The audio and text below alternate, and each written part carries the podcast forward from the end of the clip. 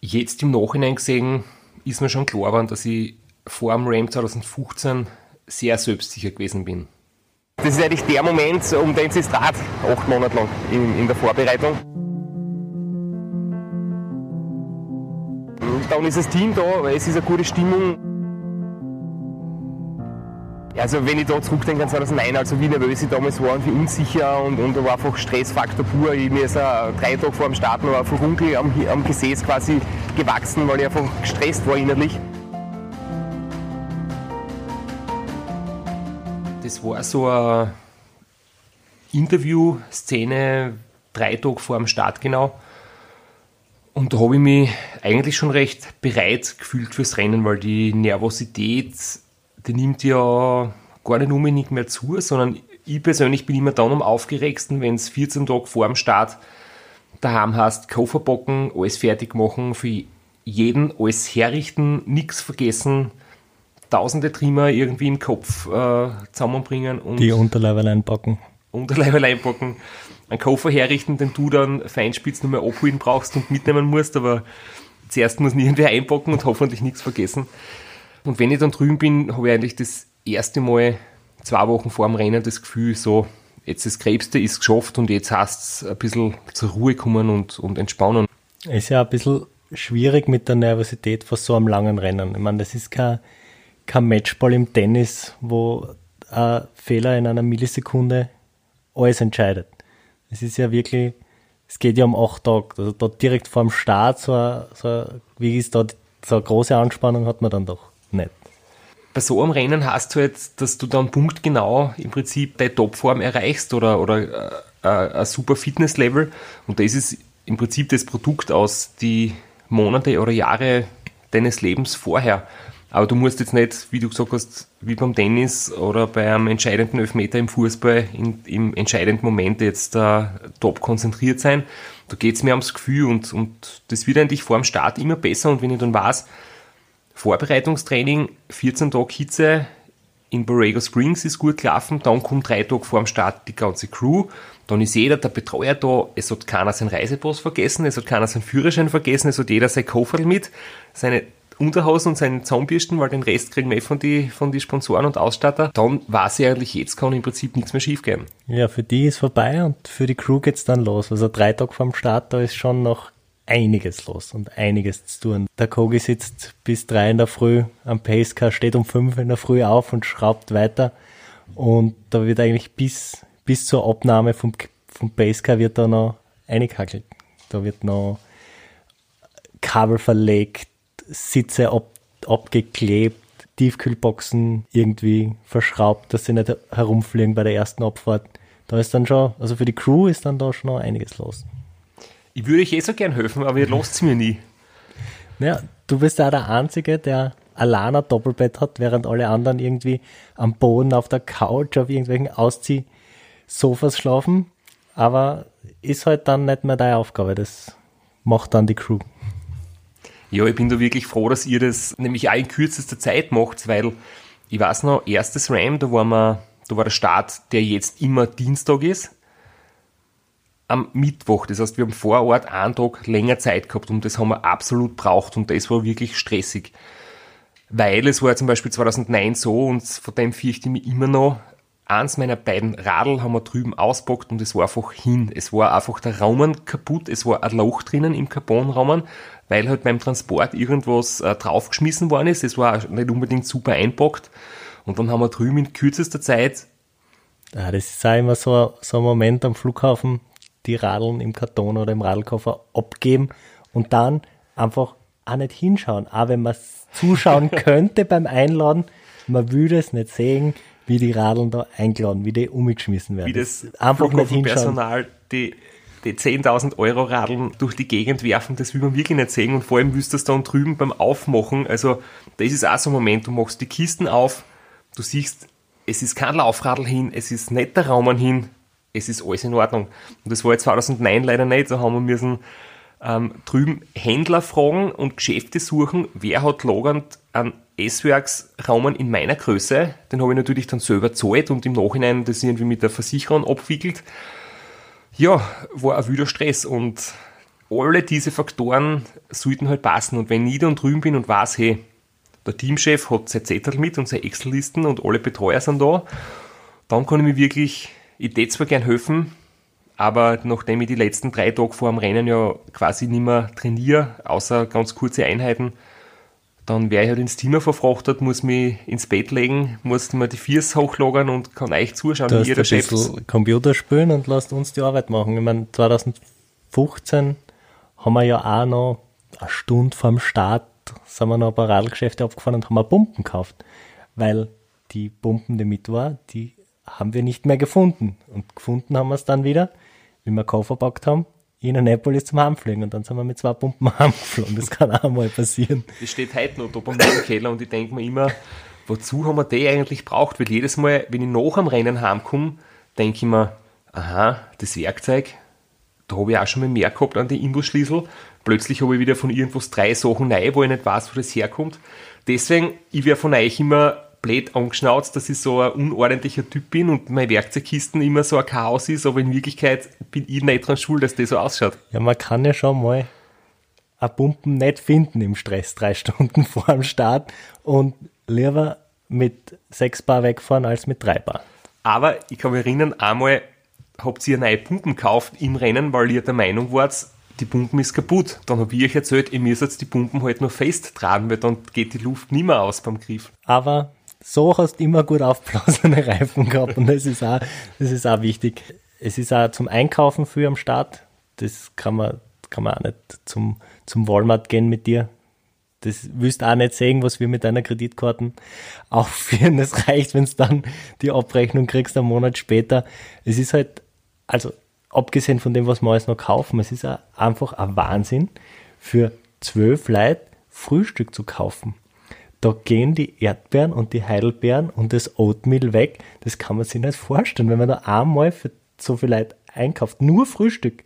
Das sind gleich mal ein paar hundert Dollar. Das ist, Ich weiß, ja, ich sehe das dann. Und wir kaufen ja dann für mich ja schon auf Vorrat die Flüssignahrung ein. Die kann man zwar unterwegs einmal nachkaufen, aber dann fahren wir halt mit das ist ja ganz, Flaschen ganz Schuhe witzig. Die weg. kriegst halt bei uns nirgends. Die kriegst in den USA ganz normal beim Walmart. Außer in Oceanside in der Woche vorm Ram. Da ist immer ein bisschen schwierig. Da muss man ins Lager gehen, hinterher fragen, drei, vier verschiedene Walmarts abfahren.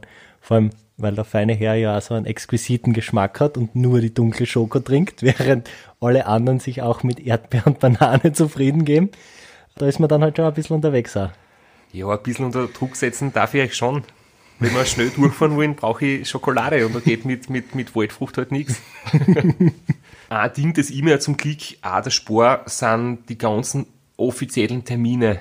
Ich muss einmal hingehen, um ein Foto zu machen, wo der offizielle Fotograf jeden Fahrer einmal abknipst für die Webseiten und ich muss nicht einmal was unterschreiben, weil das macht alles der Teamchef, aber ihr müsst halt euch dann die ganzen verpflichtenden Crew-Termine geben, gell? 2015 habe ich nur gehört, die legendären Crew Chief Meetings, aber die Jahre drauf war ich dann selber dabei und die sind wirklich legendär. Also da werden halt dann teilweise Informationen, die man in einer Viertelstunde effektiv vermitteln könnte, über dreieinhalb, vier Stunden ausgebreitet.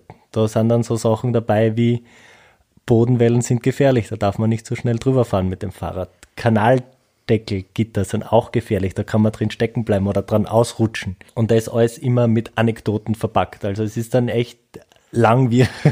Kannst du mir bitte nochmal erklären, wie es mit Kuhgatter ausschaut?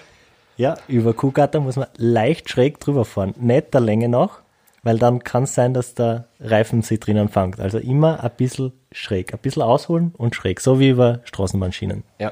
Nein, es sind absolut wichtige Infos, weil wahrscheinlich die Leute, dort bei dem Rennen mitfahren, keine Erfahrung haben mit Radfahren. Da muss man das schon Ja, besprechen. Es ist aber, was auch so ärgerlich ist bei, bei diesen Meetings, die sind explizit für Solofahrer, für Solo-Racer und trotzdem bestehen 50% der Leute, die dort drinnen aufzeigen und sinnlose Fragen stellen, aus Staffelfahrer. Die fragen dann, wie löst man einen Fahrer ab, wie macht man Fahrerwechsel, wie macht man Pacecar-Wechsel. Und das ist halt dann, wenn man da als Crew von einem Solofahrer drin steht, dann noch viel ärgerlicher, wenn eh schon nichts weitergeht. Zeit ist knapp, man muss noch am Pacecar irgendwelche Sicherungen nachkaufen in, in irgendeinem Autogeschäft, weil eine Sicherung geflogen ist. Und dann muss man da drin sitzen und man hat da so eine Checkliste, die wird abgestempelt mit lachenden Smileys oder mit Bären und den Stempel kriegt man natürlich nur am Schluss. Ja, ich habe immer das Gefühl, wenn ihr heimkommt und ihr seid einerseits zwar irgendwie unterhalten, weil es dort wieder ein bisschen amüsant war, wie in einem Kabarettprogramm, aber andererseits, es wird halt euch alle oder uns alle die Zeit irgendwie gestohlen, weil wir haben vom Landen bis zum Start an die drei Tage circa, wo sehr viel zum Tun ist, sehr viel zum Checken, zum Einkaufen, zum Aufbauen und dann werden da die Stunden quasi abverlangt bei so mehr oder weniger fast sinnlosen Meetings. Und es ist auch gar nicht so, dass, dass wir das jetzt so aus Erfahrung sagen, weil unsere Crew schon so erfahren ist und schon so viele solche Rennen gemacht hat. Jeder, jeder, der sich fürs RAM qualifiziert, weiß alles, was dort gesagt wird. Das ist einfach, das ist nicht so, dass da die großen Weisheiten und Geheimnisse verraten werden. Meine Lieblingsgeschichte ist ja, wo der Rennleiter, vielleicht zu mir kurz erwähnen, dass das ein älterer Herr ist und der ist halt einfach in seiner, in seiner Organisationsform nicht mehr der modernste. Das Rennen ist großartig, aber so die Details der Organisation sind teilweise ziemlich äh, überschaubar. Und der wichtigste Tipp, den ihr mal bei seiner Ansprache gehört habt, war, dass man beim Start, da fährt man 200 Meter komplett flach parallel dem Strand entlang und dann fährt man rechts auf, du gehst wahrscheinlich mit 10% bergauf für 20 Höhenmeter, also halt eine kurze Rampen und da hat er uns erklärt, dass man unbedingt vorn in leichtesten Gang einlegen soll. Und dann habe ich gedacht, danke für die Info, ich hätte sonst wahrscheinlich nach 200 Meter SRAM nicht mehr fertig fahren können, weil ich nicht gewusst hätte, wie ich dort aufgekommen soll. Und das Witzige ist, das hat halt einfach jedes Jahr. Also ich war bei drei Crew Chiefs Meeting. Auf seine Overhead-Folien, oder? Ich Haben schon PowerPoint? Äh, Overhead, ja, aber und ich habe dreimal die Geschichte gehört auch einfach. Und er erklärt es auch so, so ausführlich, wie peinlich das dann auch ist, dass man dann, man muss auf der kleinen Scheiben wegfahren fuhren, weil sonst ist das Ram nach 200 Meter beendet. Das ist einfach so. Direkt der Renntag ist ja dann auch nochmal ganz speziell. Rennstart ist so um 13, 14 Uhr circa. Und wie es halt üblich ist, das Quartier verlässt man um 10 Uhr. Das ist auf der ganzen Welt gleich. Um 10 Uhr am Tag muss man das Quartier verlassen. Wir haben dann irgendwie noch vier Stunden bis zum Start zum Umibirgen. Im ersten Jahr war ich Wohnmobil-Crew und 2015 hat man das Wohnmobil noch in der Nähe vom Start parken dürfen. Das darf man inzwischen nicht mehr. Und das haben wir dort geparkt und Klimaanlage eingeschalten. Und da bist du dann drin gesessen und hast gewartet bis zum Start. Und so lang wie möglich im Wohnmobil, weil je länger man unten am Strand steht, desto mehr Leute wollen ein Selfie, desto mehr Leute wollen die noch anquatschen. Du bist ja eh ein recht umgänglicher Athlet, aber so kurz vorm Start ist dann doch. Es ist am Start dann schon sehr viel los im Vergleich zu dem, wenn es dann halt während dem Rennen oder dann auch Richtung Ziel ist ja echt erstaunlich wenig los oder da ist wirklich nichts los. Aber am Start spült sich schon ab und, und also abspülen. Eine Handvoll Leute, 200 maximal, wovon die Hälfte einfach nur Leute sind, die zufällig am Strand sind und sehen, oh, da ist ein Banner oder ist eine Fahne und dann einfach einmal vorbeischauen. Aber es gibt ja da sehr viel äh, andere Crews von anderen Fahrern, deren natürlich halt kennen oder die mich schon mitverfolgt haben die letzten Jahre. Staffeln stehen genau, am Start. da bin ich halt dann manchmal nervlich etwas so, dass ich mir denke, ich habe jetzt gern mehr Ruhe, ich will nicht ganz äh, vor dem Rennen mich zu viel ablenken lassen, sondern die Zeit vor dem Start ist überhaupt ganz speziell. Also auch so nochmal der Abend vorher, wo wir uns alle in unserem Heisel, das wir halt irgendwo gemietet haben oder, oder bucht haben, weil es einfach ein bisschen mehr Privatsphäre hat wie ein Hotel. Die ersten Ram sind noch in meinem also da haben wir in einem Hotel gewohnt, da ist es einfach schwierig, da ist kein Gemeinschaftsraum, es hat jeder irgendwie zu zweit oder zu dritt ein Zimmer und das Haus, was wir jetzt dort immer gehabt haben, du hast einfach einen Raum für dich und den und, Treffen am und Abend. Und Garage zum Basecar bauen, was Genau. auch nicht schlecht ist, weil da kann man sich schon einmal, also beim Dachträger montieren, das geht nicht in der Garage, da kann man sich schon mal einen Sonnenbrand holen, obwohl es nur 20 Grad hat und man keine Sonnensicht, aber das ist einfach LA. Ja, also die Arbeiten, die ihr macht, ne, halt die Kabel verlegen, die Lautsprecher, die Zusatzscheinwerfer, die Funkgeräte installieren, die ganze Technik und alles, die Radl nochmal servicieren, neue Ketten, neue Reifen. Für das ist einfach klasse, wenn man Platz hat zum Arbeiten und das sehe ich ja nur durchs Fenster, was ihr alles macht. Aber für mich ist da nicht schon wichtig, überlegen wir nochmal, was können wir alles besprechen. Also der Kogi oder der Teamchef beziehungsweise gibt für euch die Sachen aus, was zum Tun ist, wer hat welchen Job, wer geht einkaufen, wer macht den Papierkram mit der Rennleitung, wer ordnet das Gewohnt, wer macht die Mechanik und so weiter. Und ich überlege mir dann halt, wie könnte man uns noch mit einer guten Stimmung, vielleicht mit den richtigen Worten, also ich probiere noch, mir ein bisschen zurechtzulegen, was sage ich euch alle. Also zum Rennen, gell? ich möchte ich möchte richtig schnell fahren, ich möchte vom Start weg ähm, so fahren, wie es die letzten Jahre war, ich möchte vom Start weg äh, Signale aussenden, dass die anderen Leute einfach noch ein, zwei Tage sagen, gegen den ist kein groß gewachsen.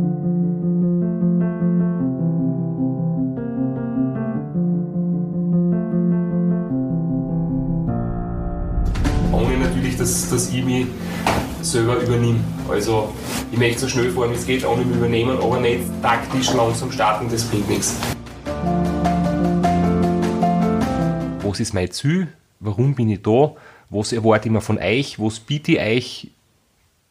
Und da nochmal die richtigen Worte zu finden, das, das ist mein Ziel für die letzten zwei Tage. Ist jedes Jahr aber immer ein guter Moment, also so das letzte gemeinsame Essen vor dem Start. Mit ja, einer kleinen Ansprache ist ne? für uns ist ein guter Moment, ja. Also letztes Essen klingt nicht mehr so äh, romantisch. In Wirklichkeit ist es so, dass ich drei Tage vorm Rennen umsteige von wirklichen Essen auf Flüssignahrung, einfach damit es dann im Rennen gut vertragt, dass ich die Verdauung umstellen kann. Und ihr kommt drei Tage vor dem Rennen, das heißt, wenn ihr kommt, habe ich bereits umgestellt und ich kann euch drei Tage nur mehr zuschauen beim Essen. Und dann esst ihr Fruit Loops. Ja, um das beneide ich nicht. Aber halt selbst äh, gemachte Steaks und Gemüse und gegrilltes und ich sitze neben mit, meinem, mit meiner dunklen Schokolade. Ich meine, sie schmeckt mir gut, aber da würde ich gerne noch kurz tauschen mit euch. Es war 2015 so für mich das erste Mal, da habe ich einfach auch wirklich nur Aufträge ausgeführt quasi. Da habe ich ganz klar vom, vom Koge als Teamchef Missionen gekriegt, die habe ich erfüllt. Ich war im Walmart einkaufen, ich war die Radlpumpen kaufen, ich habe Reifen gewechselt und Schläuche gepudert. In den Jahren drauf habe ich dann schon ein bisschen Verantwortung übernehmen dürfen und habe dann einige, einige Sachen selber gemacht, beziehungsweise selbst Sachen delegiert. Es ist dann schon nochmal was anderes. Also es ist, es ist echt cool zu kommen als Neuling in ein perfekt funktionierendes Team und einfach, da wird gesagt, das ist zu tun und das tust. Du hast keinen Leerlauf, du sitzt nicht sinnlos herum und tust Handy spielen das, das war schon cool 2015. Aber es ist auch cool, selbst was zu machen und selbst Entscheidungen treffen zu können. Und für mich ist es auch einfach wichtig, dass ich weiß, es ist eine gute Mischung, ähm, ein Betreuerteam, wo Leute schon wissen, wie es läuft, wo Leute neu dazukommen, vielleicht frischen Wind einbringen oder, oder einfach eine gute Stimmung. Nur zum Beispiel mein erstes Ram, da war jeder von der Crew das erste Mal dabei. Also wir haben jetzt nicht aus aus früheren anderen, von früheren anderen Athleten vielleicht einen erfahrenen Betreuer gehabt und da war jeder ganz neu. Und da war der Stressfaktor halt natürlich schon viel höher. Da habe ich mich auch nicht so außernehmen können, da war ich viel mehr einer selber involviert, in Nachdenken, in Überlegen, wer hat was zu tun. Ähm, habe selber noch mehr mithelfen müssen, damit wir alles rechtzeitig fertig bringen. Und das war halt Stressfaktor pur. Und jetzt weiß ich einfach, hey, mein Job ist jetzt, mich ausrosten, Energie tanken, ausgeschlafen am Start stehen, und gelaunt am Start und stehen. Den Stress haben wir dann bis zur letzten Sekunde, bis vor der Abnahme noch herumgeschraubt am Pacecar. Fast, also es war, es war letztes Jahr, 2019, fast noch ein Penalty ausgefasst bei der Abnahme vom Pacecar, weil wir da fast zu spät gekommen sind. Da hat dann schon ein Penalty angedroht. Ja, es, es ist halt stressig. Ich sag's immer wieder, es ist einfach ein, ein Wettbewerbsnachteil unter Anführungszeichen für Europäerinnen bei dem Rennen, weil jeder Tag länger in Amerika kostet die einfach einen Haufen an Batzengeld. Und man muss es knapp hinkalkulieren und dann passiert das auch selbst mit einem super eingespielten Team, mit einem Elektriker, der das Pacecar super herrichtet, dass es einfach bis zur letzten Sekunde dauert. Das ist einfach so. Und es muss auch irgendwie knapp kalkuliert sein, weil es natürlich Kosten sind, jeden Tag, wo du drüben länger Quartier brauchst. Aber ihr müsst euch ja Urlaub nehmen. Ihr nehmt euch, zum Glück geht es aus mit exakt zwei Wochen, also zehn Werktage. Und es ist euer Urlaubszeit und ihr seid jetzt nicht meine Angestellten oder die, die, der Teammechaniker, der vom, vom Rennstall äh, bezahlt wird, sondern er macht es ehrenamtlich und ich zahle die Flüge und die Unterkunft und so, dass halt jeder, der mitkommt, keine Ausgaben hat, aber ich kann weder Gehalt zahlen, noch wäre das wahrscheinlich irgendwie zuträglich für die Stimmung in der Crew. Das heißt, jeder Urlaubstag weniger, der zum Nehmen ist, ist eigentlich auch wichtig. Deswegen fahren wir nach dem Rennen dann so bald wie möglich, also mit zwei, drei Tagen Zeit zum Wegrammen und Ausschlafen, fahren wir dann recht bald wieder heim. Was ja auch wieder super stressig ist, weil nach acht Tagen schaut das Wohnmobil einfach aus wie Sau. Die Sachen sind übers ganze Wohnmobil und über zwei Autos verteilt. Da wieder Koffer zu packen, die alle ungefähr 20 Kilo zu haben. Und das in kurzer Zeit und das verkatert, das ist dann auch wieder eine eigene Challenge. Für euch fängt das RAM also quasi drei Tage vorher an, wenn, wenn ihr landet. Nicht nur ist es für mich halt nochmal zwei Wochen früher und da ist meistens zumindest ein Betreuer mit, manchmal auch sogar zwei und dann heißt es akklimatisieren an die Hitze und ich habe in den letzten Jahren schon sehr viele verschiedene Formen ausprobiert, von der, von der unmittelbaren Vorbereitungen in USA. Und gelandet bist in Borrego Springs. gelandet bin ich in Borrego Springs. Das hat sich dann schlussendlich als mein, mein Lieblingskaff ausgestellt. Aber es war ganz cool, zum Beispiel 2009 habe ich die Strecken überhaupt nicht kennt und da haben wir uns vorgenommen, bis zu Time Station 7 war das, also das war dann in der Größenordnung von 600, 700 Kilometer. Der Rennstrecke sind wir da jeden Tag 100 Kilometer ungefähr gefahren, haben uns die Strecken angeschaut, haben in einem Motel übernachtet und sind am nächsten Tag weitergefahren. Das war sozusagen Kennenlernen der Strecken und in der Hitze fahren kombiniert.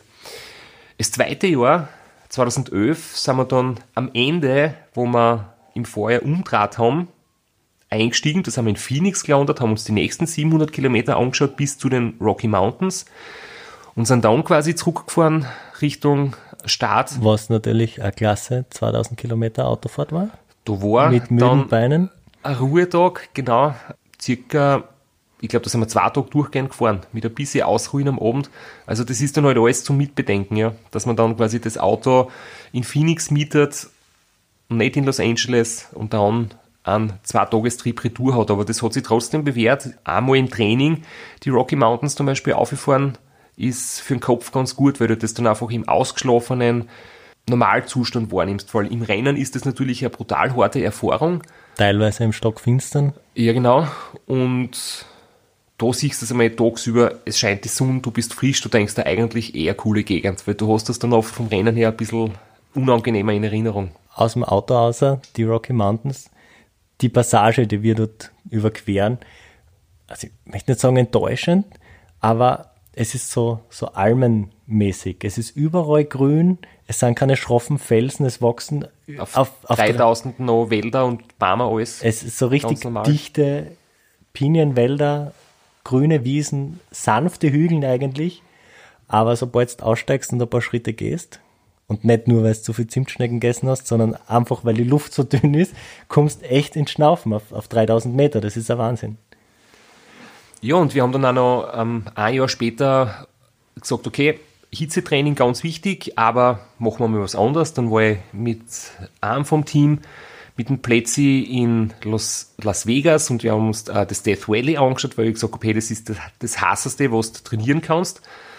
Es war wirklich heiß. Ich kann mich erinnern, wir sind einmal äh, mit dem Auto uns die Strecken anschauen gefahren und dann sind wir kurz ausgestiegen. Das Radl war an dem Tag hinten im Auto einpackt.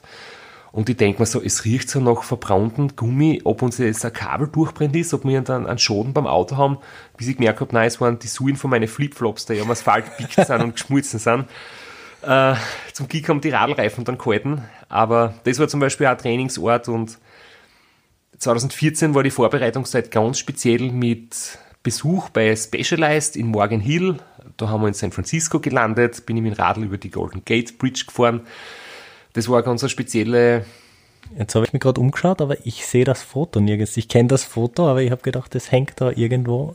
Aber tut's Nein, nicht. wir haben jetzt nicht alle Fotos, die der Lex jemals gemacht hat, da aufgehängt. Äh, aber da gibt es auch coole Bilder und das war wirklich ein schöner Moment. San Francisco, eine schöne Stadt. Da versuche ich und einmal da, in der Vorbereitung ein da bisschen. Da gibt es auch einfach die ganz grandiose Geschichte, dass der Johnny deshalb äh, das ganze RAM auf Antibiotika durchmachen hat müssen, weil er sich beim Cabrio-Fahren eine Nebenhöhlenentzündung geholt hat. Ja, jetzt hast du einen Sprung geschafft zu, zum Ram 15, weil es ist damals passiert. Also Ah, ja, das- 2014, wo ich in San Francisco eine schöne Stadt anschauen, ist in der Vorbereitung cool, um nicht den Stress zu sehr aufkommen zu lassen, um für den Kopf ein bisschen Abwechslung zu bringen. Dann der Besuch im Windkanal von Specialized, haben wir aerodynamisch am Rad noch ein paar Sachen untersucht und optimiert und dann halt so in Tagesetappen Richtung Borrego Springs und dann Richtung Start. Und der Johnny und der Cree haben im Jahr 2015 auch gesagt, cool, sie landen in San Francisco, borgen sie ein Cabrio aus und fahren, ich glaube, den Highway Number One Richtung Los Angeles und treffen uns dann dort zur richtigen Zeit, um sie fürs Ram vorzubereiten. Und ich glaube, da hat er sich ein bisschen verkühlt, oder? ja. Ja, anders als du im Windkanal hat er es nicht so gut weggesteckt, das Cabrio Ja, ist quasi- man muss das immer wieder wiederholen. Man kennt die Ostküste, Westküste der USA und man denkt, da ist warm. Aber da ist nicht warm. Wir Nein. sind da im Juni, Juli dort und da ist immer ein bisschen bewölkt. Es geht ein eiskalter Wind und es hat 20 Grad. Da hat man, da hat man immer einen Bullian. Das Maximum und in der Früh Ja. hat es 10 Grad und ich stehe mit der Softshell-Jacken am Start, weil es einfach wirklich kalt ist. Und man sieht sehr wenig Leute im Wasser, Surfer mit Neoprenanzug, aber so Badewetter ist dort eigentlich ganz selten. Ja, also so normale Badegäste sind wirklich nur die komplett schmerzbefreiten Kinder unter 10. Sonst ist da nur in Badehose niemand im Wasser. Also ich bin jetzt neunmal beim Ram dabei gewesen, ich war drüben noch nie im Wasser, noch nie. Es ist einfach so kalt, ich bock das nicht und vor dem Start will ich natürlich ein bisschen aufpassen, schauen, dass ich mich nicht verkühl und da möchte ich auch kein Risiko eingehen. Aber jedenfalls heißt es halt, für mich, Training ist in den Wochen, den zwei Wochen vor dem Start drüben ganz wichtig, aber halt auf einer anderen Ebene als die Monate davor. Weil da geht es dann nicht mehr um Leistungssteigerung, um, um Fitness aufzubauen, sondern einfach nur mehr sich an die Zeitumstellung zu gewöhnen und an die Temperaturen. Und das, das ist ja, ich war letztes Jahr mit in Borrego Springs. Das glaubt man nicht. Wenn man da das erste Mal Radl fährt, da fährt man mit 100 Watt dahin. Also ich bin jetzt nicht so fit wie du, meine 100 Watt sind anders wie deine 100 Watt, aber da fährt man mit 100 Watt dahin, gurkt herum und man hat einen Puls von 170, 180 und fährt eine Stunde maximal, weil diese Hitze, das ist unglaublich. Das kann man so schlecht mit Worten beschreiben. Man hat das Gefühl, man schwitzt nicht, obwohl man zwei Liter Wasser trinkt während einer Stunde Radl fahren. Das man Trikot schwitzt ist, auch nicht, man ist eher wie eine, eine, eine Pflaume im Dörrapparat. Du wirst immer dehydrierter und es wachsen da Salzkristalle auf der Haut, aber du verlierst nicht einen Tropfen Schweiß. gefühlt, der, direkt der, der verdunstet. verdunstet halt sofort. Du hast auf Salzkrusten auf, am Radltrikot, aber das Trikot ist trocken einfach. Und das wird dann noch ein paar Tage besser. Also für mich ist es auch so, ich weiß, ich kann jetzt da für alle, die es jetzt vielleicht für Zahlen mehr interessieren, zum Beispiel war meine beste Durchschnittsleistung über 24 Stunden 254 Watt. Und so eine Trainingsfahrt im Frühling, das dann immer so eins der Abschlusstrainings zum Beispiel ist, ist die 300 Watt halten über fünf oder sechs Stunden, je nachdem. Und wenn ich zum Beispiel 300 Watt in Borrego Springs fahre, das fahre ich genau 10 Minuten, dann habe ich einen Puls von 170 und dann geht die Leistung um mindestens 100 Watt runter. Und wenn ich 200 Watt drüben fahre, steigt der Puls genauso nach 3-4 Stunden ins Unermessliche und daheim kann ich 200 Watt über Tage hinweg fahren, ohne Pause. Das ist, ähm, da habe ich Normalpuls 110 bis 100, 120 in dem Bereich. Und drüben ist der Puls einfach um 30, 40, 50 Schläge her und er steigt eigentlich jede Stunde. Und das verbessert sich noch ein paar Tage, dass du ein paar Watt mehr treten kannst und ein, zwei Stunden länger fahren kannst, aber du merkst einfach, trotz Akklimatisation, der Mensch ist nicht dazu gemacht, dass du in der Hitze Radl fährst. Das stimmt. Also ja, nach 14 Tagen habe ich mich schon gewöhnt und meine Leistung deutlich besser abrufen können bei einem niedrigeren Puls, aber nicht einmal annähernd in der Gegend von was ich dann drei Stunden später, wenn wir in Oceanside am Start sind und mich dort aufs Radl setze, wo es dann wieder quasi normal ist. Das ist unglaublich. Und irgendwie ist es dann einerseits, weißt du, hast jetzt monatelang für das trainiert, du bist super in Form und dann denkst du so, und für was habe ich das alles gemacht, wenn ich jetzt da nicht einmal 180 Watt gescheit treten kann, ohne dass der Puls explodiert? Irgendwie stößt dann alles in Frage. was hat er das Training gebracht die letzten Monate? Aber natürlich. Aber besser so, als du warst das nicht und du kommst nach sechs Stunden das erste Mal in die Hits und brichst dann ein. Und das auf einem Rennen, was da gerade einmal beginnt oder gerade begonnen hat, ist besser, wenn es das mental einfach weißt, was jetzt passiert die nächsten drei Tage. Ja, genau so ist es. Und dann ist irgendwie so die Abschlussfahrt ähm, mit dem Radl von Borrego Springs zum Startort nach Oceanside. Das sind so um die 150 Kilometer, genau entlang der Ram-Route, nur in die Gegenrichtung. Und dort setze ich mich dann auf die Couch. Und ziehst da Westen an, weil es eiskalt ist. An und fahrt, bis ein paar Stunden später ihr aus dem Mietauto steigt und hoffentlich dann alle Koffer aus dem Flieger mit habt. Die ersten acht Stunden des Rennens ist das Wohnmobil weg. Es fährt eine andere Route als die Rennroute. Äh, einen kleinen Umweg und kommt dann erst in Borrego Springs wieder dazu. Und dann kann man endlich die Klimaanlage im Wohnmobil wieder abdran, weil 2015, äh, wie ich das Wohnmobil abgeholt habe mit dem Chef, mit dem Chef seiner Kreditkarten, hat er uns beim Abholen noch gefragt, ja, nehmen wir die Klimaanlagen pauschale oder wollen wir die Klimaanlage pro Stunde bezahlen? Und das war ein Chef seiner Kreditkarten und dann haben wir gesagt, naja, immer das Billigste, also nehmen wir die Klimaanlage pro Stunde. Eine Stunde Klimaanlage kostet 15 Dollar. Die Klimaanlagenpauschale hätte kostet 30 Dollar für die ganzen zwei Wochen. Ja, haben wir nicht gewusst, haben wir nicht mitgedacht, wollten wir sparsam sein. Und dann war halt 2015, ist die Klimaanlage nicht sehr viel gerannt, weil wir immer geschaut haben, dass wir da nicht überziehen, dass in Chef sei Kreditkarten nicht... Ich gar nicht gewusst, ich habe mir nur gedacht, warum es so heißt, das gibt's ja nicht. Ja, weil wir gespart haben, was geht mit der Klimaanlage. Die Jahre drauf Na, hat es dann immer super funktioniert. Also du raus aus dem, aus dem Wohnmobil Klimaanlage abtragen und auf dem Weg nach Borrego Springs. Ja, und wenn ich da aus dem Wohnmobil aussteige, das ist auch so ein komischer Moment, weil ich, ich bin nicht noch in Gedanken irgendwie so bei mir und, und was nehme ich mir vor, was erwarte ich mir von der Konkurrenz, was traue ich denen zu? Und du hast irgendwie so viel tausend Sachen im Kopf. Und du weißt, du lebst jetzt eigentlich die nächsten acht, neun Tage oder wie lange auch immer auf dem Radl. Und du musst am Radl essen und trinken und, und du sollst nicht schlafen du bist einfach die restlichen acht Tage durchgehend am Radl und du glaubst, du brauchst irgendwie so viel und in Wirklichkeit eine Hosen, ein Pulsgurt, das Trikot, Hansch, Socken und fertig. An, in Helm kriegst du ja, aufgesetzt.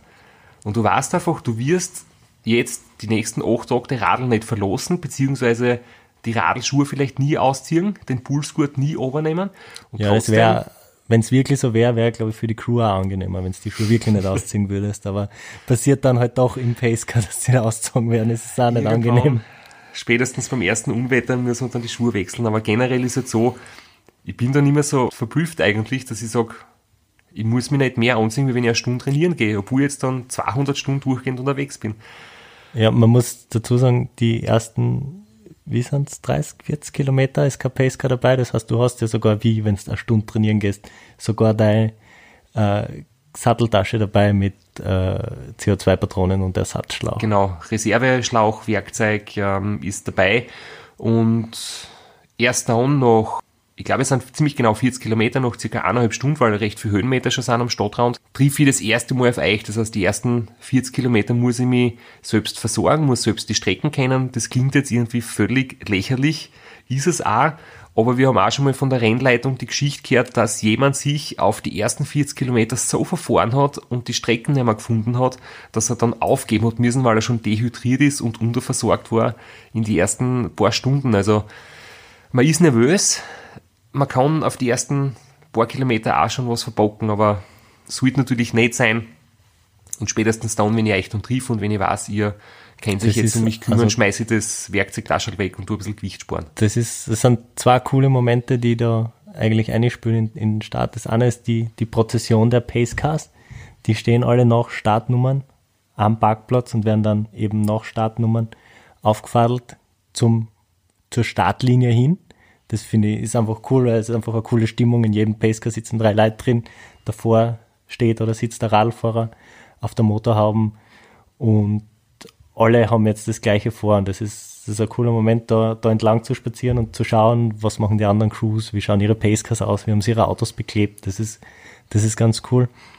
Wäre sicherlich oft gelobt für unglaublich coole Technik im Auto und, und super feine Aufbereitung von die ganzen, vom Inventar. Gute ist, am Start sieht keiner, wie wir wirklich unterwegs sind, weil da haben wir das alles schön abgeklebt mit Ducktape und das schaut wirklich professionell aus. Und später dann, wenn wir, wenn die ersten Wehwehchen kommen und die ersten technischen Gebrechen, dann sieht eh keiner mehr. Und im Ziel schauen alle Pacecars irgendwie aus. Also selbst Ja, aber ich kann mich auch mal erinnern, äh, 2013 ist ein anderer Österreicher, der Gary Bauer, im Ziel angekommen und dort war einer Auto noch schöner als wie unseres vor am Start, weil die haben Kabelschächte ver verlegt gehabt im Auto, um die ganzen USB-Ladekabel zu verkleiden. Die haben alles immer gesaugt und putzt, die haben vom Boden essen können und die haben sich aber dann selber noch entschuldigt für das Chaos und dass das eigentlich, äh, sie schauen sich fast dafür, wie das Auto ausschaut und wir haben alles wir, sowas noch nie gesehen. wir essen auch vom Boden, aber das ist weniger eine Frage, wie der Boden ausschaut, sondern eher, wie wir dann drauf sind nach ein paar Tagen da drinnen. Oder weil immer irgendwo ein Gummibärchen oder ein Schokoriegel oder irgendwas herumliegt, deswegen kann man immer vom Boden essen.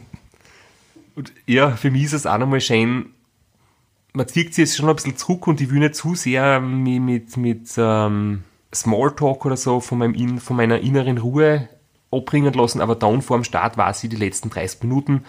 Du musst jetzt einfach gut drauf sein, da werden jetzt Leute zu mir kommen, einer will vielleicht Autogramm, einer will ein Foto, man sieht andere Radlfahrer, wünscht wirklich von Herzen der anderen alles Gute und, und tratscht mal kurz mit seinen sage jetzt in dem Fall Konkurrenten, wobei vor dem Start ist man mit den meisten eh so, man wünscht wirklich von Herzen, dass jeder durchkommt, gesund und sein Ziel erreicht und wenn ich daran denke, wie Marco Ballo aus Slowenien, der ist so oft schon beim Ram gewesen und wir haben schon so viele Geschichten gemeinsam erlebt, ähm, du ist das wirklich nochmal ein cooler Moment. Es ist auch unter den Crews so eine gute Stimmung, man schreit ins Auto ein, man wünscht sich alles Gute, man gibt sich den Daumen hoch, man jubelt sie zu, das ist echt ein cooler Moment. Und dann 30 Sekunden vorm Start, großer Hadel und in Kogi seine Ansprache. Jedes Mal guter Moment. Ich würde sagen, jetzt ist endlich der Moment da, auf den wir uns das ganze Jahr gefreut haben.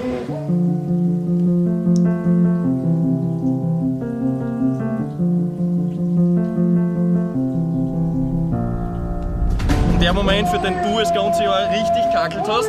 Jetzt sind wir da bei den Amis und ich würde sagen, jetzt holen wir uns das Ding, wir ziehen unser Rennen durch, wir schauen nicht auf die anderen und wir geben Vollgas bis zum Ende. Alles, was wir haben. Jawohl. Jawohl! Fullbrett!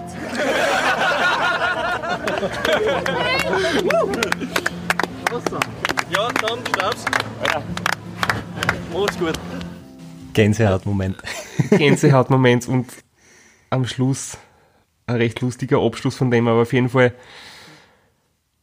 mit diesen Worten von unserem Teamchef geht's dann wirklich zum Start. Ich schiebe mir Radl die letzten paar Meter, vier bis zur Startlinie, die Crew nimmt hinter mir im Auto Platz. Ja, und was danach passiert, das erzählen wir euch in der nächsten Folge.